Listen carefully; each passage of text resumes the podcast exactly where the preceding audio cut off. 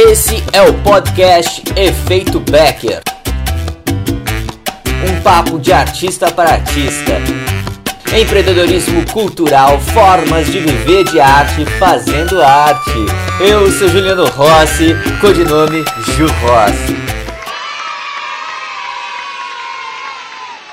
Nós temos também um outro inimigo, que é a confusão, né? O artista perdidinho. Sabe o artista perdidinho? É aquele artista que ele fica assim, ai, pra onde que eu vou? Ai, eu sou ator, eu sou músico, eu sou cantor, eu sou bailarino. Isso acontece muito nas artes, né? Porque o artista é eclético, de alguma forma ele acaba cada projeto, ele acaba desenvolvendo habilidades para poder até fazer os trabalhos. Então, cada trabalho exige uma uma uma habilidade. Eu quando eu tive a oportunidade de fazer oficinas com o grupo Galpão, lá de BH, com a Té do Abara, eu perguntei para ela no caso, como é que você faz para aprender um instrumento? E ela me disse, Ju, eu tenho um espetáculo, eu tenho que tocar aquela música, eu ensaio. Simples. E aí, quanto mais ela faz, mais ela vai aprimorando aquela música e ela vai aprender outra música e vai aprender outra música. Ou seja, ela aprende e vai para onde? Para o palco, para a cena e exercita. E naturalmente ela vai desenvolvendo a capacidade musical. E isso é muito comum. Então, um artista às vezes ele paralisa porque ele, ai, o que, que eu faço agora? Canto,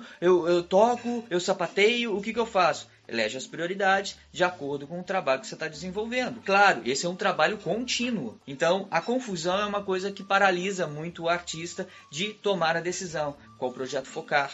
Elege um projeto cada vez, coloca toda a sua energia, passa para outro.